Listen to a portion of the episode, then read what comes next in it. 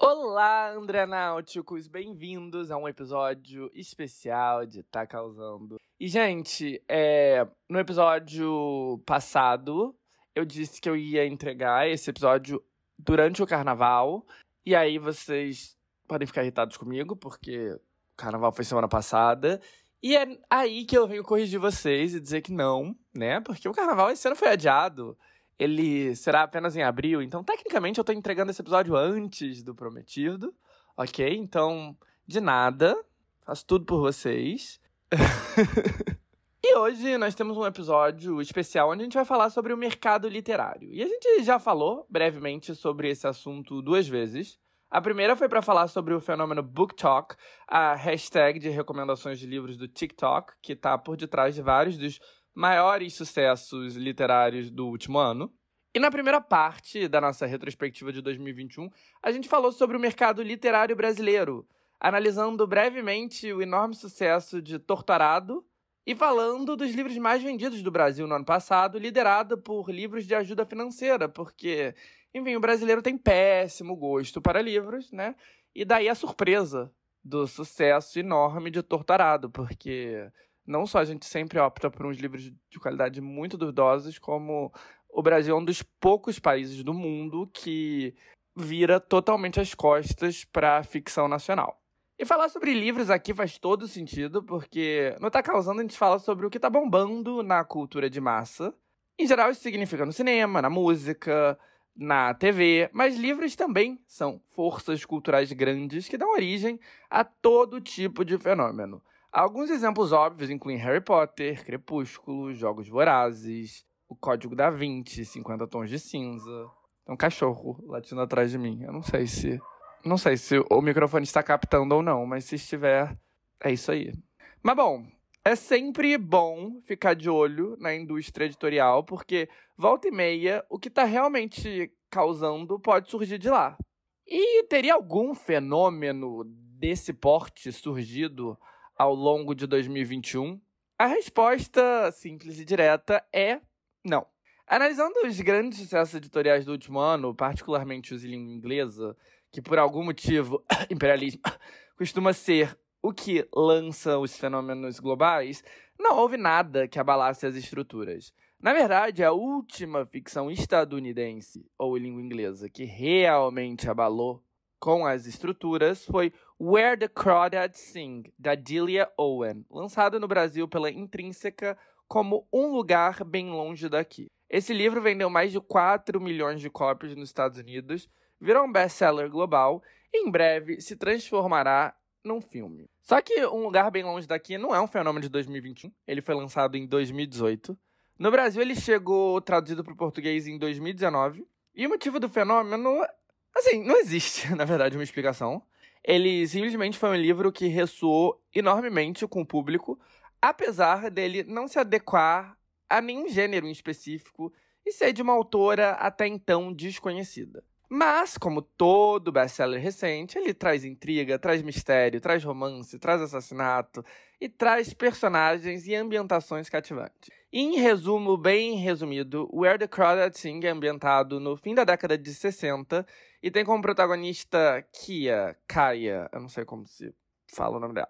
Uma jovem misteriosa que foi abandonada por toda a sua família e que é suspeita do assassinato de um garoto belíssimo da cidade onde ela vive, lá no sul profundo dos Estados Unidos. O livro tem descrições bem impactantes de solidão, da exuberância da natureza, e, enfim, parece que é bem tenso. E solidão e exuberância da natureza são assuntos que a autora Delia Owen domina, sendo ela uma zoologista que passou décadas da sua vida vivendo isolada com seu então marido na savana africana. E aí vamos para os detalhes juicy ela, inclusive, foi indiretamente implicada em um assassinato.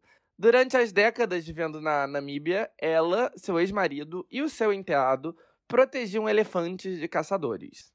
A qualquer custo. Uma reportagem da ABC sobre o trabalho deles na África capturou um caçador sendo assassinado e questões sobre o acontecimento, particularmente o envolvimento do ex-marido e do enteado, deram origem a uma investigação que os obrigou a ir embora do país e nunca mais pisar lá. Anos antes de Crawdads existir, ser escrito, ser um best-seller, a New Yorker fez uma extensa reportagem sobre a investigação, basicamente dizendo que o casal meio que ignorava a lei para proteger os elefantes a qualquer custo. E bom, Crawdads fala sobre uma garota que é acusada de um assassinato e vira alvo de comentários e julgamento de toda a cidade. E eu não vou dar spoilers, até porque eu não li o livro, mas eu acidentalmente descobri o que acontece no fim e para mim, pelo menos, esse final meio que serviu como confirmação do que aconteceu lá na África. Mas o interessante é que este caso bizarro e interessante, digamos assim, virou apenas uma nota de rodapé na vida da Dilia, depois que ela virou um fenômeno editorial. Até porque, né, vamos pensar bem, o que, que, que será mais raro? Você estar indiretamente implicado em um assassinato ou você ter um best-seller que vendeu milhões de cópias nos Estados Unidos e no mundo? Não sei. Eu acho que deve ser mais raro, né? Ter um best-seller. Acho que deve ter mais gente no mundo implicada nessa assassinato. Aliás, eu tenho quase certeza. Sei lá. Eu sei que o foco, quando se fala dela, costuma ser no sucesso sem igual da sua primeira novela, que cresceu à base do boca a boca do público estadunidense e chegou no mundo com hype de milhões de cópias vendidas por lá. A diretora de marketing da editora Penguin, que supervisionou a estratégia de fenômenos literários como Garota Exemplar, A Garota no Trem e O Código da Vinci, disse para o New York Times que nunca viu um fenômeno desses, pois ele basicamente quebrou todas as regras. Não teve uma estratégia super bem bolada por trás da explosão. O livro simplesmente aconteceu. Em um ano, vendeu um milhão de cópias, daí nos três meses seguintes, vendeu mais um milhão. Por causa dele, a palavra crawdad, que é um regionalismo para lagostim, ou seja, a tradução do, literal do título é algo tipo onde os lagostins cantam, virou uma das palavras mais buscadas no país e foi escolhida como a palavra do ano de 2019 pelo dicionário Webster. Só que assim, isso é uma retrospectiva de 2021 e esse é um fenômeno literário de 2021? Não é. Apesar dele seguir sendo um grande vendedor ao longo do último ano. Inclusive, ele aparece na lista dos 10 livros mais vendidos de 2021 nos Estados Unidos. Mas o ponto aqui é que esse foi o último fenômeno literário de ficção dos Estados Unidos, e desde então nada teve esse impacto. Claro que Hollywood não é boba e Where the Crawdads Sing vai virar filme.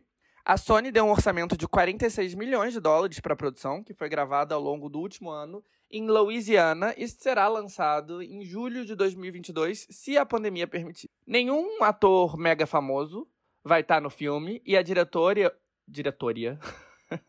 e a diretora Olivia Newman ganhou vários prêmios com seus curtas, mas está fazendo sua estreia numa grande produção hollywoodiana. Ou seja, a expectativa da Sony é que o filme nem precise de nomes chamativos, porque o livro é famoso e chamativo o suficiente por si só para garantir alto interesse. As adaptações de outros fenômenos literários dos States costumam contar com nomes grandes, seja atrás ou na frente das telas. Gone Girl, ou Garota Exemplar, teve direção de David Fincher e Ben Affleck num dos papéis chaves. The Help, ou Histórias Cruzadas, teve Emma Stone, Viola Davis, Octavia Spencer e Jessica Chastain no elenco. Girl on the Train, cuja adaptação, aliás, foi desastrosa, tinha Emily Blunt no papel principal. Crawdads está apostando tudo no interesse que o livro criou, se esforçando, imagino, para fazer uma adaptação que faça jus ao universo textual, que encantou milhões, e acreditando que isso seja o suficiente para o filme render bastante. Agora, dizer que não tem nenhum nome grande envolvido no projeto não é verdade. Tem um. O da produtora Hizzy Witherspoon. Hizzy Witherspoon, não, His, gente. His Witherspoon. A Reese, aliás, virou um nome enorme nos bastidores de Hollywood, exatamente pelo seu olhar mega afiado em relação a livros com potencial de se transformar em sucesso. Foi ela que comprou os direitos de Gone Girl, Garota Exemplar, logo no comecinho do sucesso dele. Depois que ela garantiu os direitos, Garota Exemplar vendeu mais de 10 milhões de cópias no mundo, e o filme fez 370 milhões de dólares na bilheteria global. Depois teve outro grande acerto ao adquirir os direitos do livro australiano Big Little Lies, que depois ela transformou numa série da HBO de sucesso, com um elenco composto por ela e outros nomes estrelados, como Nicole Kidman, Shailene Woodley e Zoe Kravitz. Ela também esteve por trás da adaptação do best-seller Little Fires Everywhere, que virou uma série de streaming, na qual ela também co-estrelou junto com Kerry Washington. E assim, esse faro dela, com potenciais best-sellers, não só fez da produtora dela, Hello Sunshine, uma das mais badaladas, como a motivou a abrir o seu próprio book club, o Hello Sunshine Reese's Book Club. Where the Crawdad Sing, aliás, foi a escolha de setembro de 2018 do book club. Mas, voltando para a adaptação cinematográfica, o envolvimento de Reese é apenas nos bastidores. O papel principal vai para a atriz britânica Daisy Edgar Jones. Apesar de não ser mega famosa, Daisy, de 23 anos, é uma das atrizes jovens mais requisitadas no momento, e sua ascensão tem tudo a ver com a adaptação de outro fenômeno literário, Normal People, da irlandesa Sally Rooney. Sally Rooney é uma autora millennial de 30 anos, de muitas maneiras, ela é o protótipo da jovem millennial progressista. Ela é marxista, cínica, com uma educação acadêmica é, bastante impressionante, uma visão de mundo um pouco niilista e uma experiência de vida de classe média alta. Ela publicou seu primeiro livro, Conversation with Friends, ou Conversa entre Amigos, que é o título no Brasil, em 2017, aos 26 anos. E o livro era sobre uma garota de vinte e poucos anos e suas relações, sobretudo com sua melhor amiga, uma garota cool e magnética, e o marido de uma famosa fotógrafa, um ator lindíssimo e um pouco recluso. Escrito na primeira pessoa e uma leitura super fácil, com interações humanas que ressoaram em uma linguagem identificável, o livro foi um sucesso. Em 2018, sua segunda novela, Normal People, ou Pessoas Normais, foi lançada a história da intensa relação entre uma garota rica, estudiosa, introvertida e o seu colega de classe, um jovem popular e atraente que é filho da empregada da sua casa, agradou. O livro, também na primeira pessoa, acompanha a vida deles no colégio e depois na universidade, mostrando o desenvolvimento da sua relação amorosa, suas inseguranças e refletindo sobre aquela vontade de pertencer tão comum na juventude. E bom, Normal People foi um grande sucesso. Ele basicamente virou o livro da garota cool. Foi isso, inclusive, que impulsionou seu sucesso nos Estados Unidos, onde vendeu mais de 100 mil cópias em seus primeiros meses. Um número discreto, comparado com os 4 milhões de When the Crowded Sing, mas um número bem impressionante para uma jovem autora irlandesa. E assim, nos Estados Unidos, os livros da Sally Rooney viraram quase que um símbolo de status. Tal como uma bolsa um acessório da moda, absolutamente toda garota cool do Brooklyn, o epicentro dos jovens adultos cool, tinha que ter lido os livros da Sally. A Taylor Swift, a Lena Dunham, a Emily Ratajkowski, todas eram grandes entusiastas. Eu lembro quando eu fui passar uns meses na casa da minha melhor amiga, que mora em Nova York, que eu sempre me refiro como minha amiga muito bem cedida, e ela é, em muitas maneiras, o protótipo da garota cool do Brooklyn, e obviamente eu dei uma pequena gargalhada quando eu vi Normal People no apartamento impecavelmente decorado dela. Enfim, os livros da Sally Rooney criaram um elo grande com um segmento específico do público, particularmente feminino. Daí, em 2020, a BBC fez uma adaptação bastante fiel de Normal People, com a já mencionada Daisy Edgar Jones e o Paul Mescal nos papéis principais. E a série foi um enorme sucesso, tanto no Reino Unido e na Irlanda, quanto nos Estados Unidos, onde foi disponibilizada no Hulu, e depois em todo o resto do mundo. Mescal e Edgar Jones viraram atores em altíssima demanda, e o cult following dos livros de Rooney só cresceu. Atualmente, as expectativas pela adaptação de Conversation with Friends, que deve estrear esse ano e terá a mesma equipe de produção de Normal People, estão altíssimas. Mas por que estou falando tanto de Sally Rooney e seus livros nessa retrospectiva de 2021? Bizarro, né? Porque é uma retrospectiva de 2021 e eu não falei de absolutamente nenhum livro que de fato foi de 2021. Mas não sejam tão apressados, queridos ouvintes, porque eu não tô dando ponto assim, não.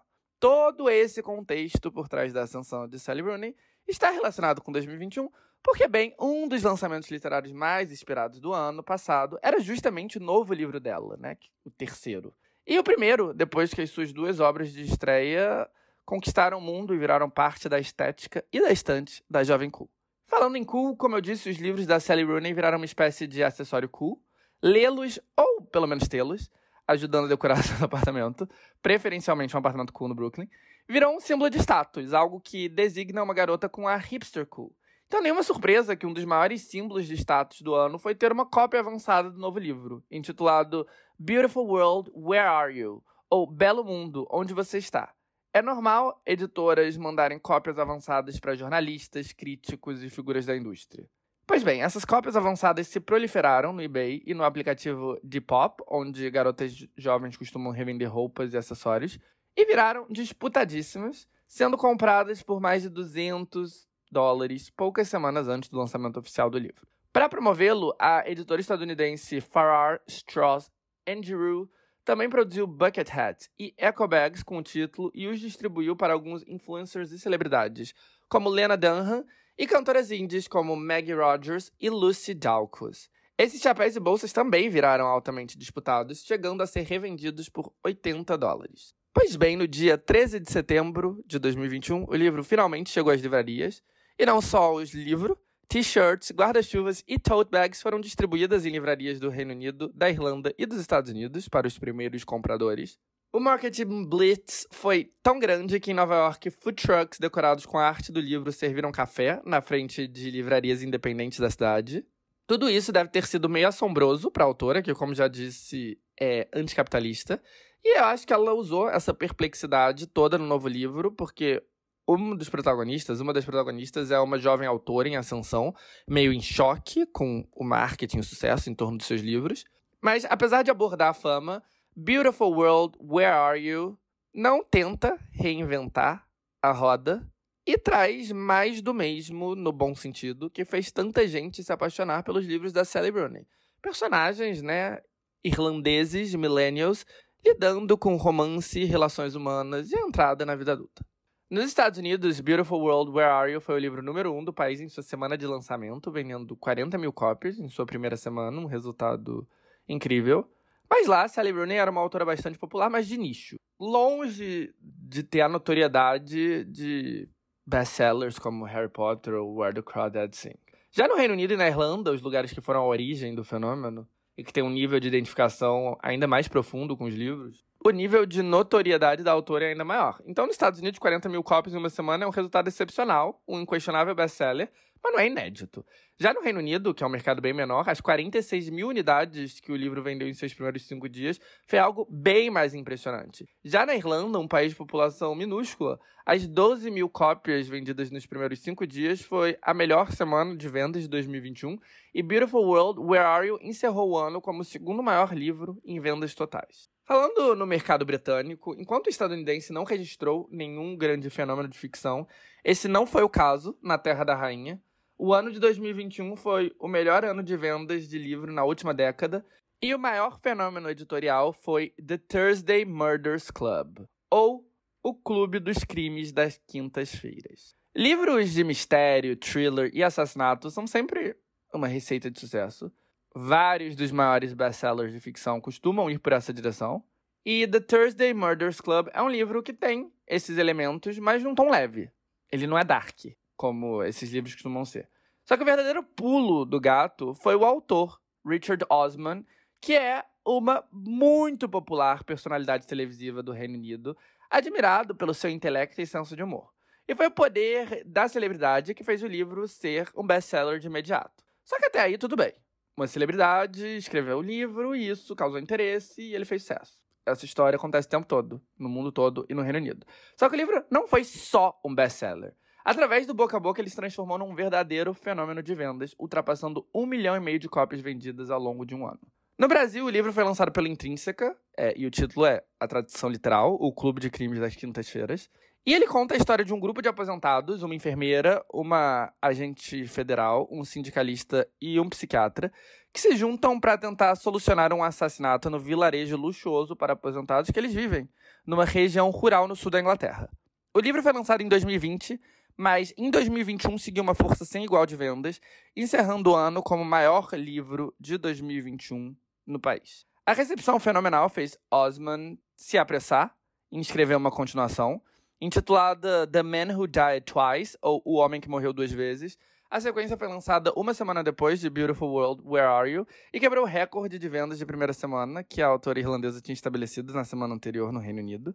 The Man Who Died Twice vendeu 114 mil cópias em apenas três dias, o quarto maior lançamento de uma ficção adulta em capa dura na história do país, o que confirmou Richard Osman como um verdadeiro fenômeno editorial. Enquanto o primeiro livro foi o mais vendido do ano, a continuação foi o quarto maior, com quase 600 mil cópias vendidas em três meses e meio.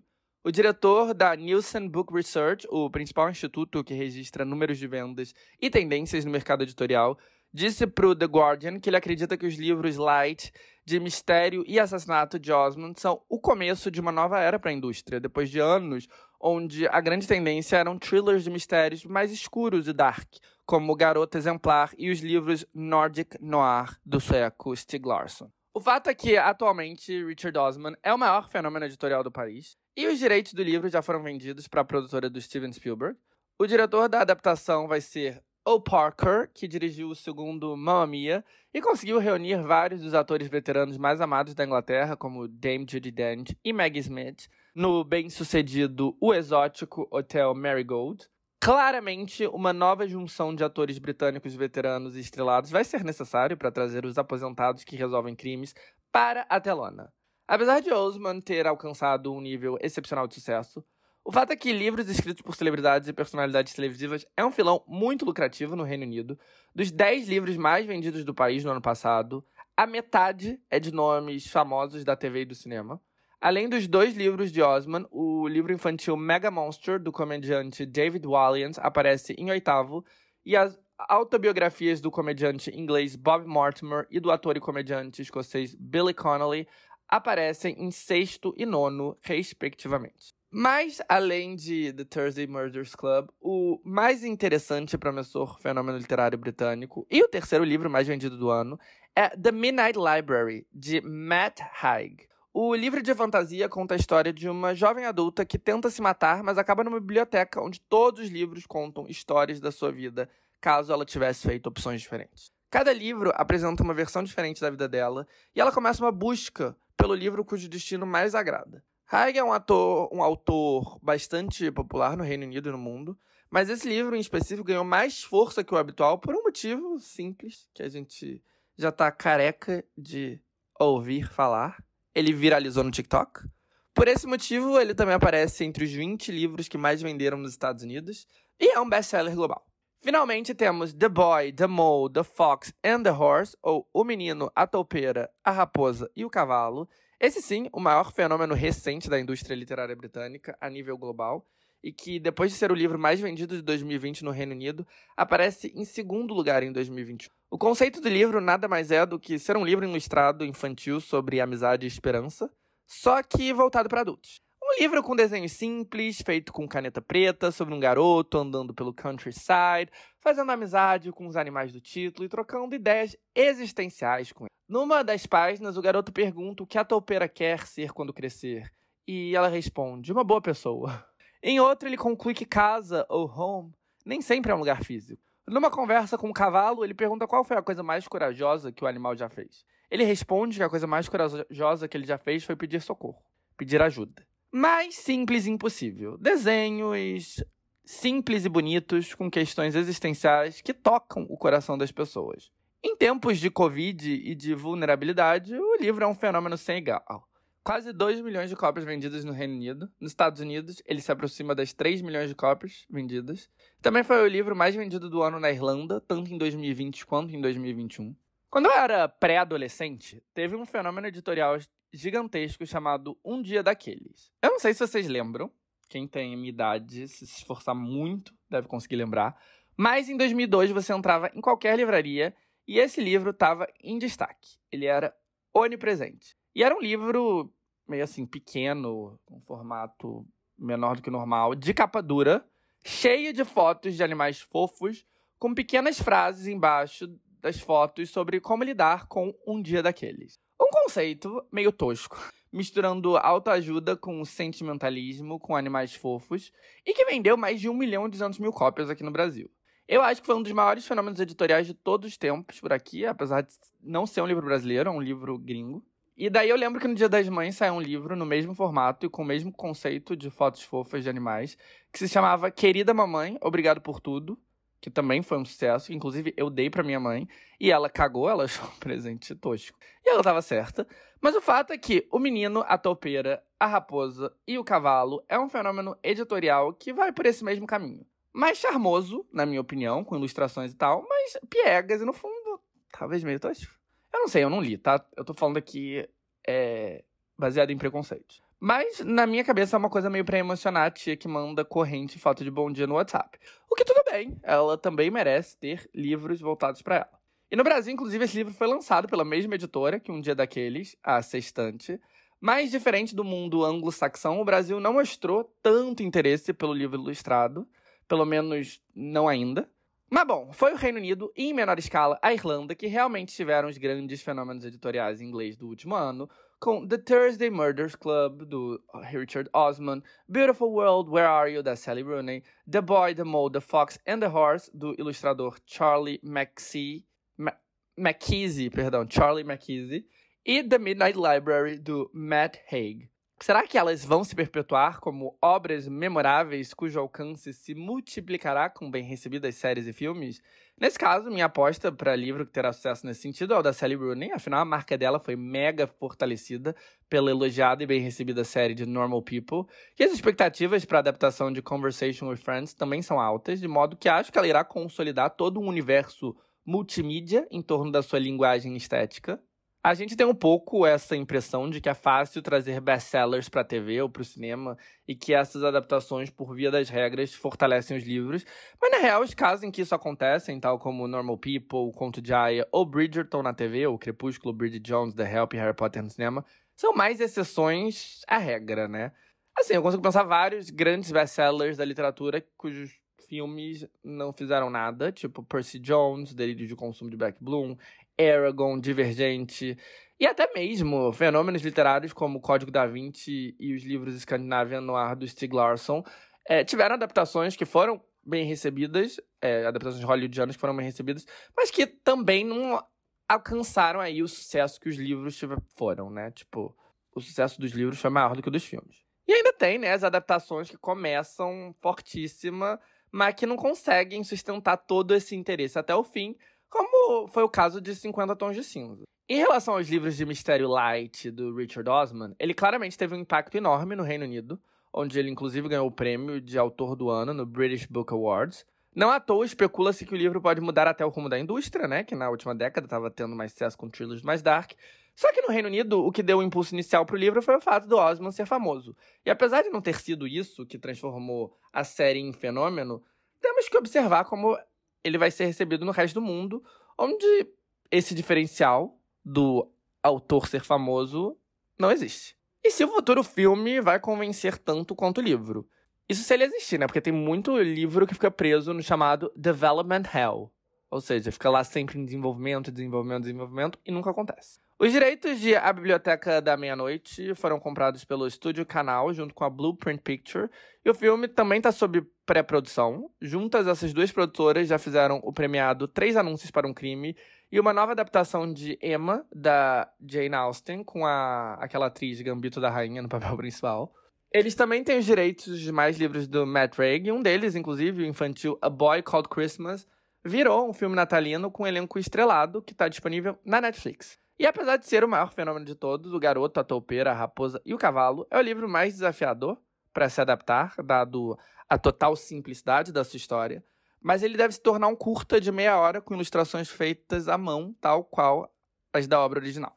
Expandindo a análise dos 50 livros mais vendidos do ano no Reino Unido, é um fato que livros escritos por celebridades são um filão muito valioso no país. De novo, dentre os 10 mais vendidos, 5 são escritos por famosos, né? Tem os dois livros de ficções do Richard Osman, o novo livro infantil do comediante David Walliams, e duas autobiografias dos comediantes e atores Bob Mortimer e Billy Connolly.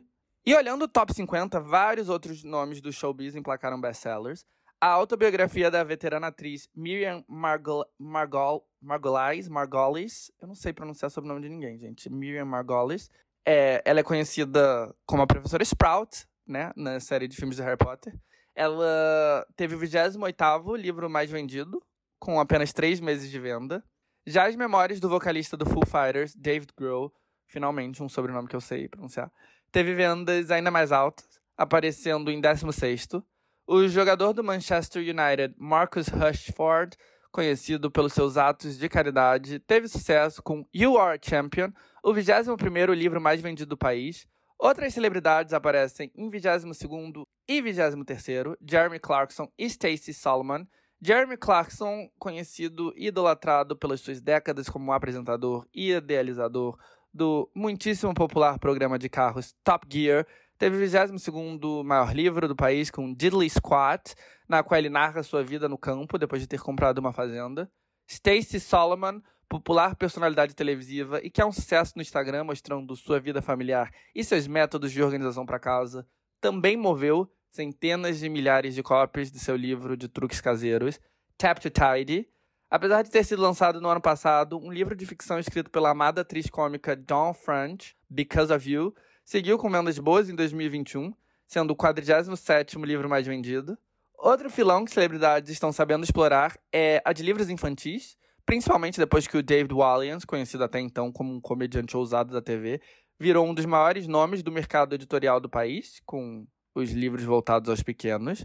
Os dois livros que o Aliens lançou em 2021 aparecem entre os 15 mais vendidos, com Mega Monster de junho em nono e Gangsta Granny Strikes Again de novembro em 14. Tom Fletcher, o integrante da boy band barra banda de rock McFly, é outro nome que está indo bem nessa categoria. Ele já tem mais de 20 livros lançados e o mais recente, The Christmas Sorrows and the Naughty List, foi o 24º maior do ano. Já quando o assunto é celebridades gastronômicas, temos Jamie Oliver, que já teve dias melhores, mas apesar disso, o novo livro de receitas dele também aparece entre os 50 mais vendidos, em 32º.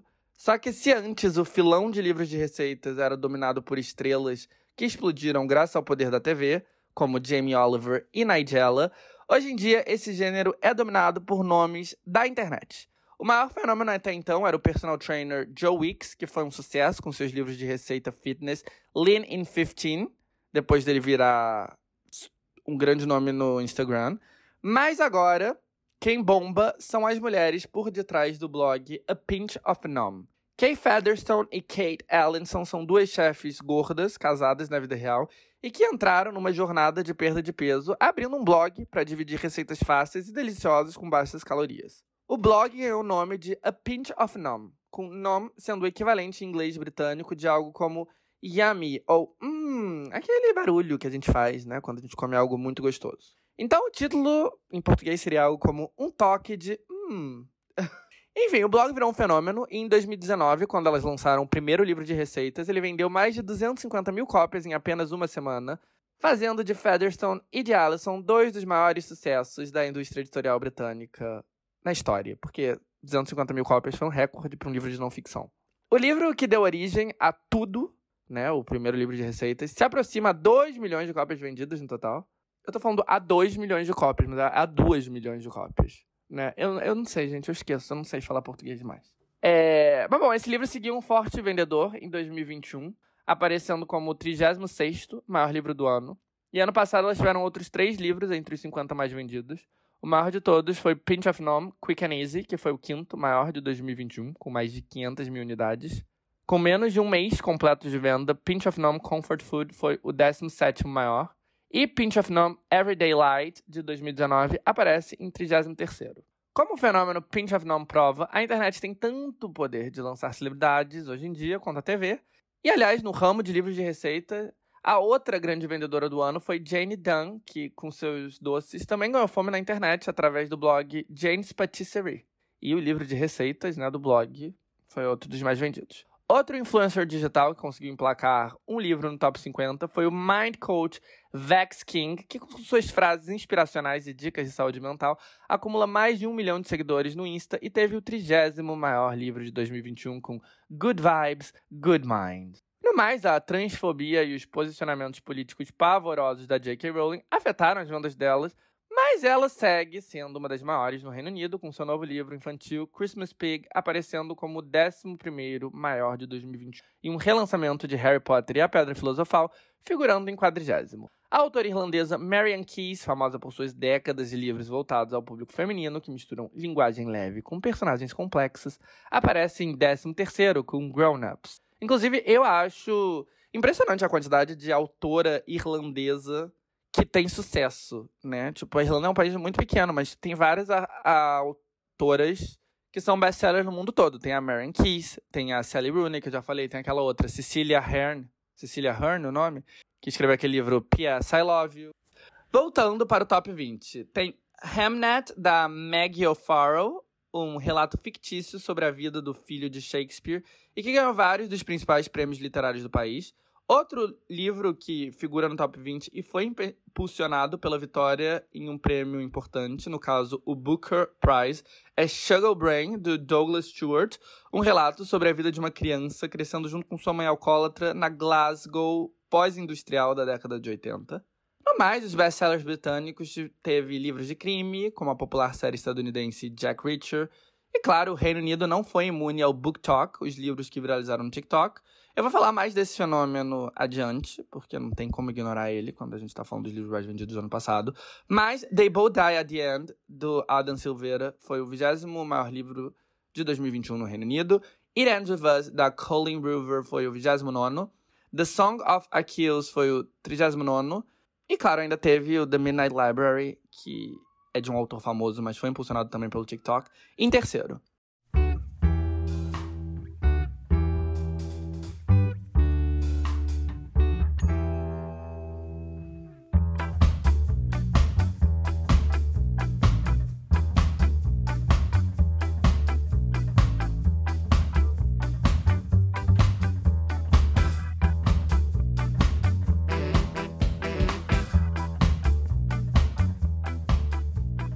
Enquanto isso, lá nos States, o maior mercado de todos, a situação foi relativamente morna, principalmente comparado com o ano passado. Aliás, o ano retrasado, comparado com 2020. Não houve nenhum lançamento de ficção, né, que abalou as estruturas, como Where the Crawdad Sings. Tampouco um livro de não ficção que vendeu milhões, tal como Becoming, da Michelle Obama, ou a autobiografia do marido dela, em 2021, apenas dois livros no maior mercado editorial do mundo ultrapassaram um milhão de cópias em vendas impressas. O primeiro foi um livro infantil da série Dogman, do Dav Pilkey. E Dogman tem como protagonista um policial com cabeça de cachorro que protege a cidade junto com seus amigos. Através da sua primeira série de livros, Captain Underpants ou Capitão Cueca, Dav popularizou um estilo de livros infantos juvenis que misturam narrativas cômicas com elementos gráficos ilustrados que se estabeleceu como um fenômeno editorial depois do sucesso de mais outra série, Diary of a Wimpy Kid, do Jeff Kinney, conhecido no Brasil como Diário de um Banana. O novo livro do Diary of a Wimpy Kid, aliás, que é o 16 da série, foi o terceiro maior vendedor do ano, com 986 mil cópias, mas não conseguiu vender tanto quanto o décimo livro de Dogman, que vendeu 1 milhão e 300 mil. Spin-offs de ambas as séries, assim como os volumes lançados em 2020, também aparecem entre os 25 mais vendidos de 2021. Além de Madeline Heights, o décimo livro de Dogman, o outro único livro que ultrapassou um milhão de cópias nos Estados Unidos, cópias impressas, foi American Marxism, do Mark R. Levin, um popular apresentador de rádio e personalidade televisiva de direita, que argumenta em seu livro que os valores morais dos Estados Unidos estão perdidos pela dominação marxista das instituições. Ai, o que dizer, né? Quem dera. Atrás do novo livro da série O Diário de um Banana, que ocupa a terceira posição dos maiores livros de 2021, tem o já mencionado British Export, O Garoto, A Toupeira, A Raposa e o Cavalo.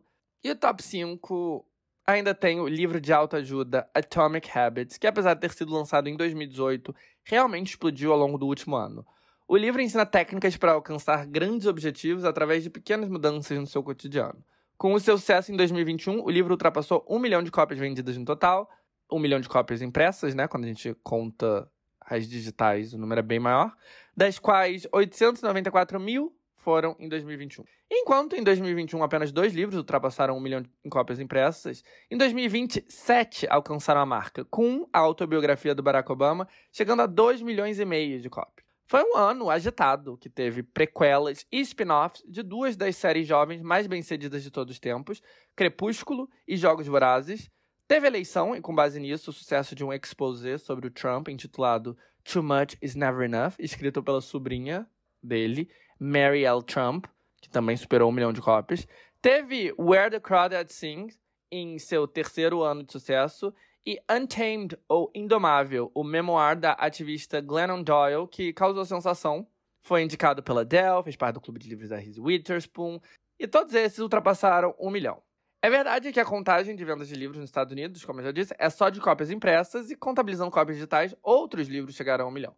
Mas mesmo assim, vendas impressas seguem sendo importantes e, aliás, estão em crescimento de novo.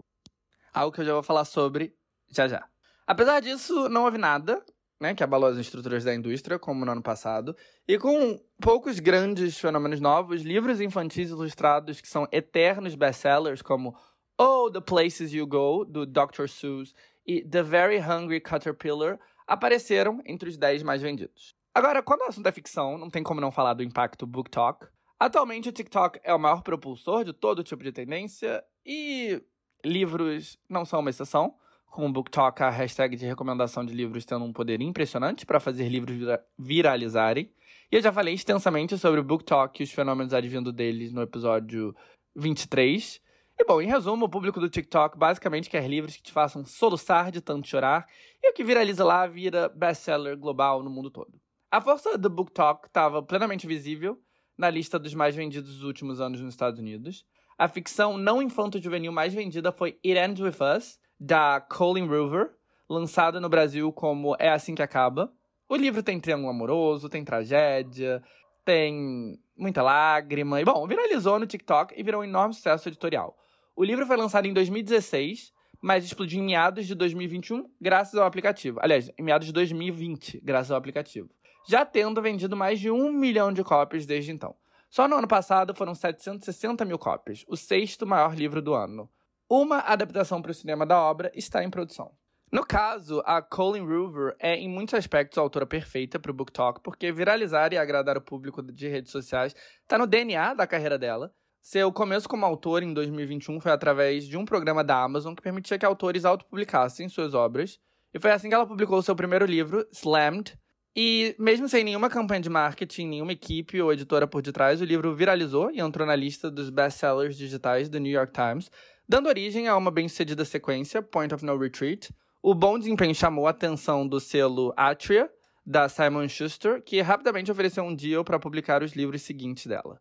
Desde então, ela publica com três editoras diferentes e ainda tem alguns títulos autopublicados. E seu material, livros que misturam romance e thriller, tem público cativo e permitiram que ela largasse o seu emprego como assistente social e virasse uma autora em tempo integral.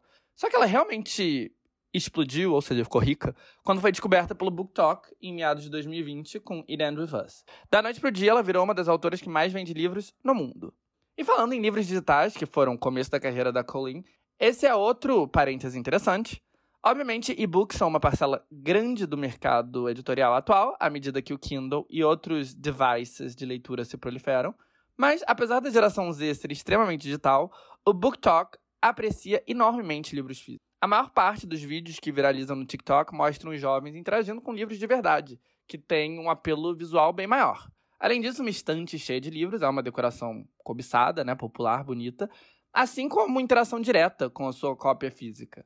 Atividades populares no BookTok incluem destacar suas passagens favoritas com marca-texto e segmentar os livros e os momentos dele com post-its. Tudo isso colabora para outra tendência interessante dos últimos anos: a volta do crescimento de vendas de livros impressos, que estiveram em queda por um tempinho. Hoje em dia a gente passa tanto tempo em frente às telas que ler e folhear um livro impresso volta a ser uma experiência desejada, imersiva e diferente. Mas bom, voltando a Colin River, que alguns fãs chamam simplesmente de Coho, vários dos livros dela, Verity, Ugly Love, o recém-lançado Reminders of Him, foram pro topo da lista dos best-sellers nos últimos tempos. Mas claro, It Ends With Us é o maior de todos, tendo sido recomendado até pela maior influencer de todas, Kylie Jenner, que disse que adorou o livro nos seus stories do Instagram.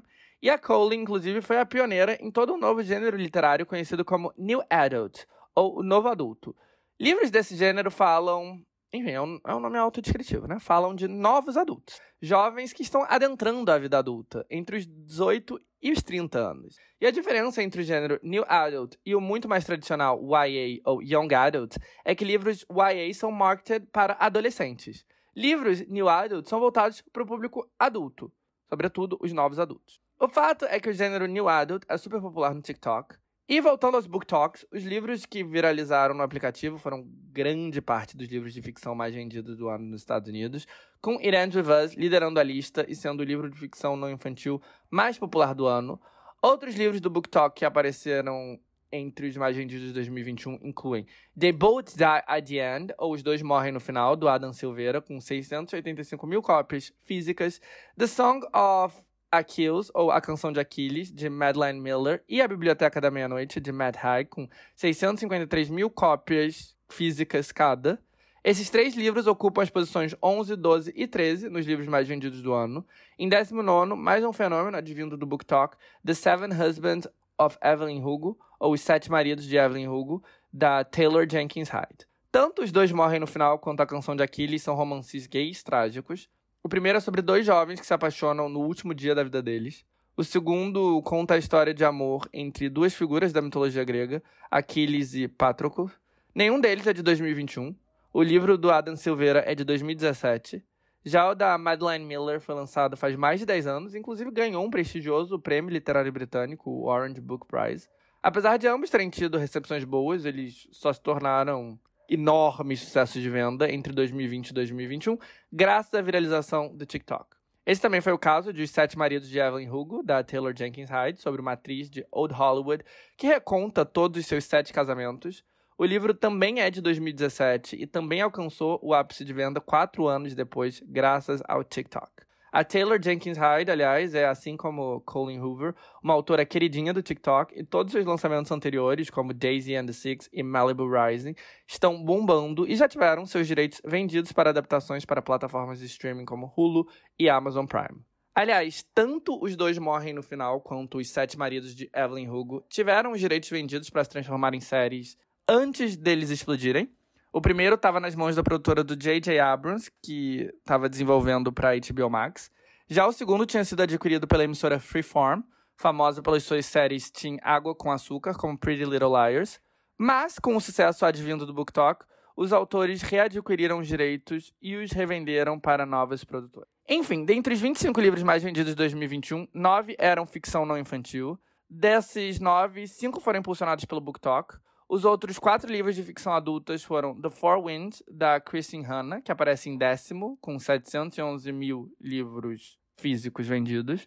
O Supremo Where the Crawdads Sing, da Delia Owen, que vendeu 623 mil cópias em 2021 e está em 14. The Last Thing He Told Me, da Laura Davis, teve 531 mil unidades e está em 24. Em 25, The Judge's List, o novo livro do John Grisham, o autor best-seller de thrillers com ambientação no mundo jurídico. The Four Winds é a história de uma mãe solteira e seus desafios durante o período de crise conhecido como a Grande Depressão dos Estados Unidos, na década de 30. O livro foi bem recebido, mas o motivo pelo qual ele vendeu tanto é a popularidade da sua autora, Christine Hanna. Desde 1991, ela escreveu 24 livros, todos bem recebidos, e com o tempo sua popularidade só cresceu, seus livros costumam ser ficções históricas, ou seja, passam em períodos do passado, mas esses períodos variam, pode ser a década de 70, a Grande Depressão nos 30 ou a Segunda Guerra Mundial. O seu livro mais famoso de todos, The Nightingale, ou O Roxinol, no Brasil, foi publicado em 2015 e já vendeu mais de 5 milhões de cópias em todo o mundo. É a história de duas irmãs francesas durante o período de ocupação nazista da França, durante a Segunda Guerra Mundial. E o best-seller virou filme, dirigido pela bem-sucedida atriz e cineasta francesa Mélanie Laurent, e estrelando as irmãs Dakota e Elle Fanning. E o filme da Sony estava previsto para ser lançado em 2020 e depois em 2021, mas segue sendo postergado por causa da pandemia.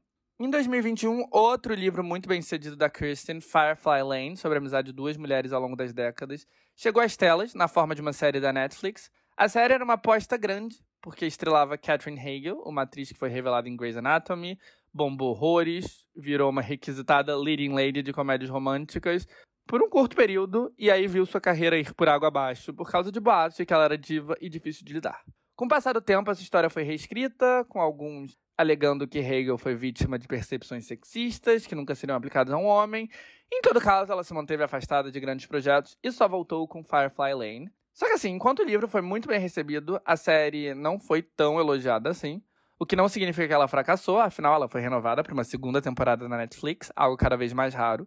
Mas bom, isso ilustra o que eu falei antes, que nem toda adaptação de best-seller dá super certo. Nesse caso, ele parece ter dado certo na medida, assim, correta. Mas também não foi nada excepcional.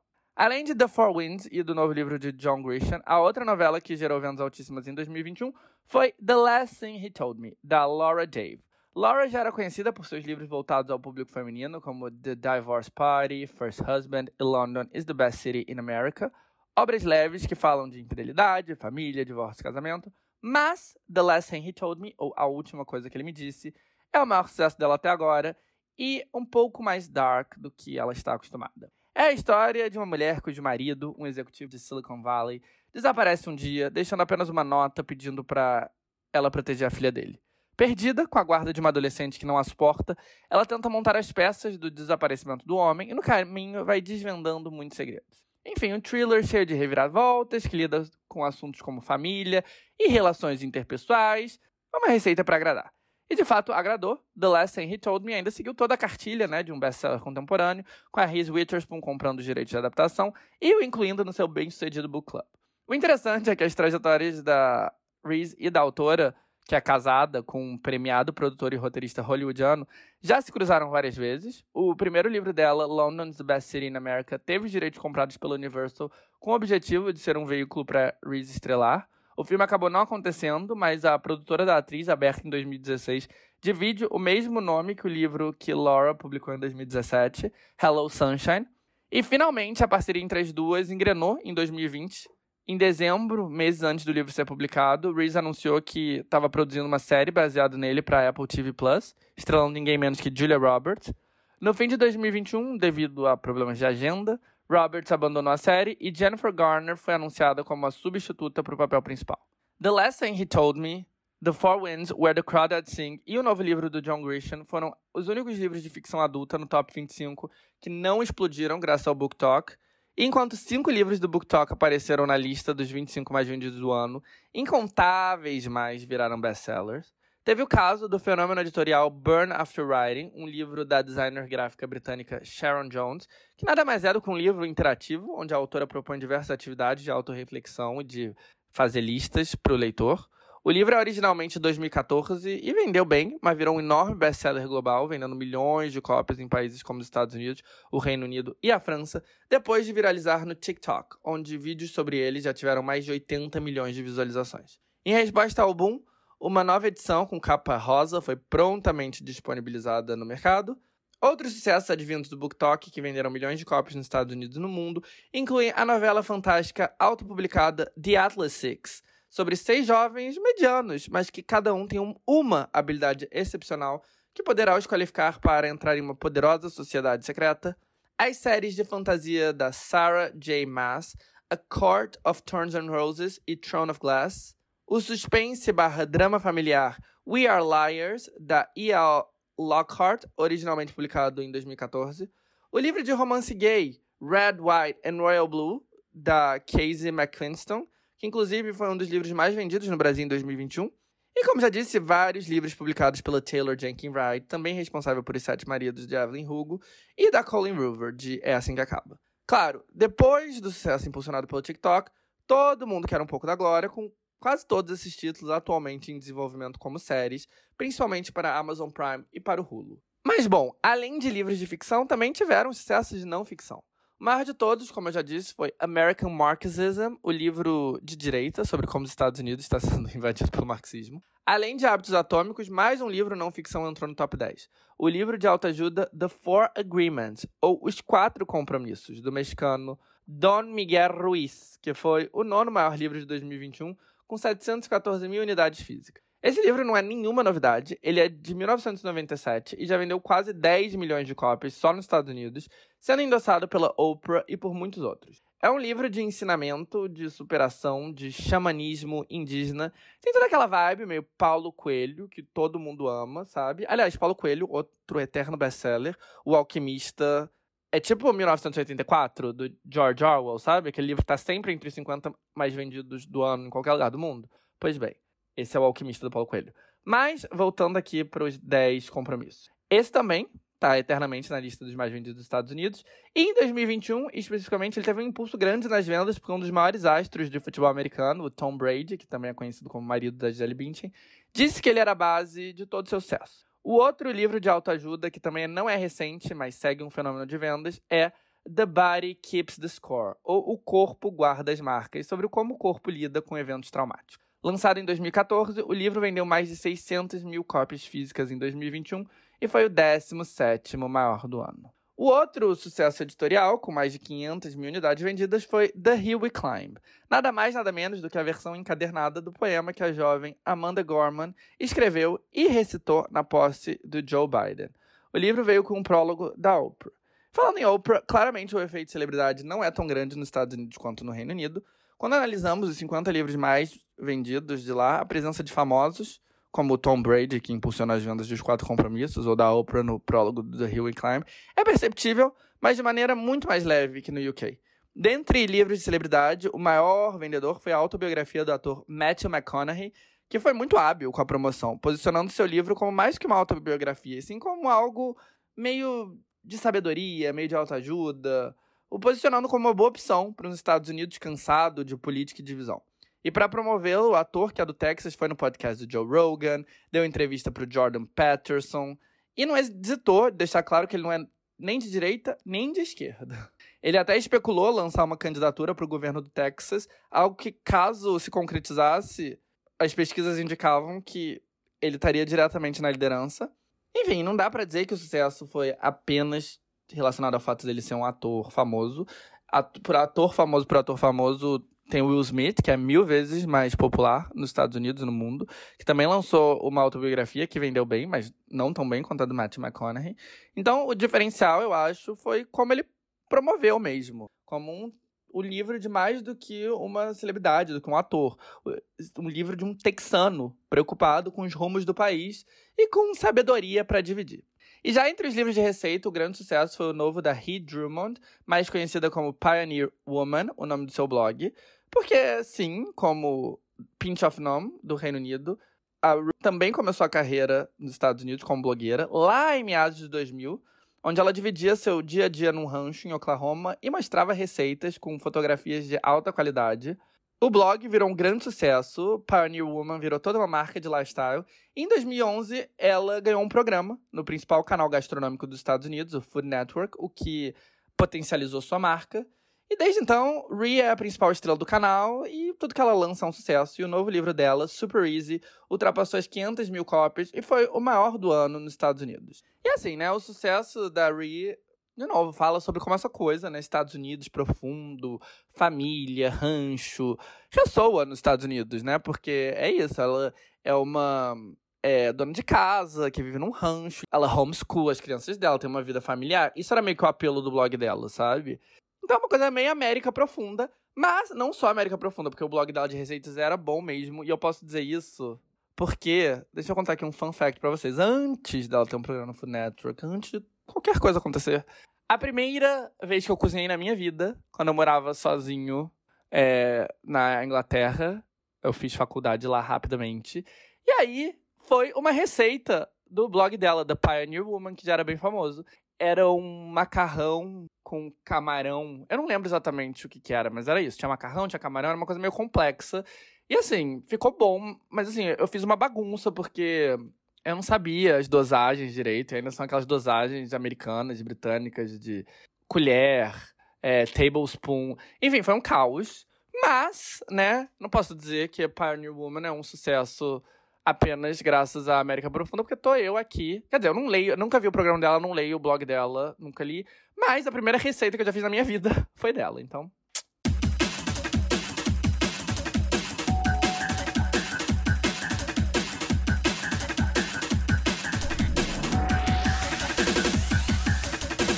Concluindo aqui o nosso episódio especial Livros que bombaram em 2021 no mundo anglo-saxão, né? Porque eu não falei do que bombou na França, na Itália, na América Latina. Isso, inclusive, é assunto para o futuro. Mas, é, a gente, vamos, vamos ir full circle aqui e falar sobre como esses livros alimentaram outras formas de entretenimento de massa. Então, claro, tem o caso de Firefly Lane, que eu já falei, né? Que é o livro da. Qual é o nome dela, gente? Eu esqueci. É... Da Kristen Hanna, que não é um livro recente, né? É um livro que já faz uns anos, foi um grande best-seller, virou essa série da Netflix, que estrela é, Catherine Hagel, e que teve todo esse buzz, e que assim, o livro foi um grande sucesso, foi muito bem recebido, a série não tanto, mas aparentemente bem recebido o suficiente para ter uma segunda temporada na Netflix, algo que está cada vez mais raro. Então temos aí esse primeiro é, exemplo de livro que alimentou Hollywood em 2021. O segundo exemplo, e esse sim com uma recepção muito melhor, foi Shadow and Bone, não é mesmo? Shadow and Bone, que virou uma série de fantasia bastante elogiada e bastante popular na Netflix, que vai ter segunda temporada em breve. E Shadow and Bone é, é uma adaptação que combina duas séries de fantasia da autora israelense-americana Leigh Bardugo. Né? A trilogia que divide o nome com a série, Shadow and Bone, e Six of Crows, que é composta por dois livros. A parada do Netflix que eu acho é que assim, o Netflix tem um volume de lançamento tão grande e ainda tem esse hábito de lançar toda a série de uma vez, que assim, as séries, com essas, com raras exceções, como Squid Game, né? Eles lançam séries e assim, durante uma semana, duas semanas, todo mundo assiste, todo mundo fala dela, e depois ela é completamente esquecida. Até porque demora, né? Um ano, com a pandemia até mais, pra nova temporada chegar.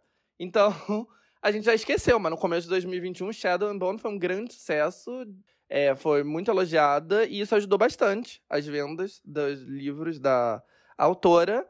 E vamos ver, né, se a segunda temporada vai manter o buzz. O outro exemplo, que é o mais óbvio de todos, eu acho, talvez, possivelmente, é Duna, né? Duna é um dos livros de sci-fi mais famosos de todo o tempo. Um livro do Frank Herbert, de 1965, e que é uma prova, né, que livros podem sim entrar aí pros anais da cultura pop. Porque Duna já teve várias adaptações para o cinema, mas nenhuma delas deu certo, nenhuma delas foi bem recebida. Teve até uma dirigida pelo David Lynch, que foi um fracasso. E apesar disso, Duna se manteve aí, né, como esse grande fenômeno da cultura pop. Até que em 2021, finalmente, é, ganhou uma adaptação que aparentemente fez jus ao material de origem e que foi um grande sucesso, estrelada aí pelo Timothée Chalamet, que é um dos únicos dois atores que existem no momento, né, com o outro sendo Tom Holland. Tudo é estrelado atualmente pelo Timothée Chalamet ou pelo Tom Holland. E teve a direção, né, do Denis Villeneuve. Enfim, tem muita coisa relacionada a esse filme. É, o fato de ter tido um lançamento simultâneo na HBO Max e como isso irritou os produtores, o diretor, é, como isso pode ter potencialmente afetado a bilheteria. Assuntos que, assim, eu já abordei exaustivamente aqui no Tá Causando, que eu não vou repetir, porque não é possível, gente. Se vocês estão ouvindo esse episódio, vocês já ouviram a história por detrás de Duna, né? Eu já contei aqui. Se você não ouviu, eu tô muito chateado com você. Você não é um André Náutico de verdade. Mas enfim, o fato é que, apesar de tudo isso, o filme deu super certo e o livro voltou. Voltou não, né? Ele nunca parou, mas teve aí esse boost de vendas ocasionado pelo sucesso do filme. Eu que tem mais alguma coisa aqui que eu tenho que falar, mas eu esqueci e eu não anotei. O que, que era, gente? Bridgerton. Ah, é, teve Bridgerton também, né? Bridgerton não é de 2021, ele é de 2020. É, ele foi lançado ali logo, né? No começo, foi no começo da pandemia, eu acho. Eu não lembro, gente. Até porque, né, esses últimos anos, difícil a gente lembrar quando cada coisa aconteceu. Mas, Bridgerton é isso, é uma série de romances é, de época, né? Meio trash, assim, no bom sentido. E que a Shonda Rhimes, que é uma gênia, né, da TV, adaptou pra Netflix. E a adaptação foi um fenômeno. E os livros, que já vendiam bem, agora vendem ainda melhor. E seguiram aí bombando ao longo de 2021. Mas Bridgerton é um exemplo de 2020, né? Não é um exemplo do ano passado, mas eu acho que é aí o último exemplo de um livro que realmente foi mega ultra potencializado pela sua adaptação. É, Shadow and Bone também é um exemplo disso, mas eu não acho que, pelo menos por enquanto, não foi na mesma dimensão que Bridgerton. E é isso, meus amores. É isso que nós temos para o nosso episódio especial de retrospectiva do mercado editorial anglo-saxão. Um assunto meio de nicho, talvez, mas eu não sei, eu me esforcei, eu acho que ficou interessante, eu acho que falou um pouco, né, sobre cultura pop, sobre a nossa sociedade, sobre o que a gente gosta de consumir. Eu tentei, depois vocês me digam o que vocês acharam. Se vocês já leram algum desses livros, se vocês ficaram com vontade de ler algum desses livros. Eu já adianto que eu não li nenhum, é... mas isso nunca me impediu de me achar apto para comentar todos eles. Então, é isso, certo? Exausto de falar de 2021, exaurido. Mas agora que a gente tá aí nessa entre-safra de carnaval, é a hora da gente começar com 2022. E, nossa, tem muita coisa para falar, gente. 2022 tem três meses, mas parece que já fez. Bom, nem parece que faz três anos, no sentido de que, tipo, não tá tão maçante assim. para mim, pelo menos. Não tá nem uma maravilha também, não tá tão maçante assim. Mas assim, quando eu vejo a quantidade de coisas que aconteceu que eu preciso comentar, eu fico tipo, meu Deus, fudeu. Eu vou precisar de um episódio de três horas. Mas bom, isso é pra depois. Muitos beijos, muito obrigado por ter ouvido mais esse episódio extra de Tá Causando. E até logo. Muitos beijos.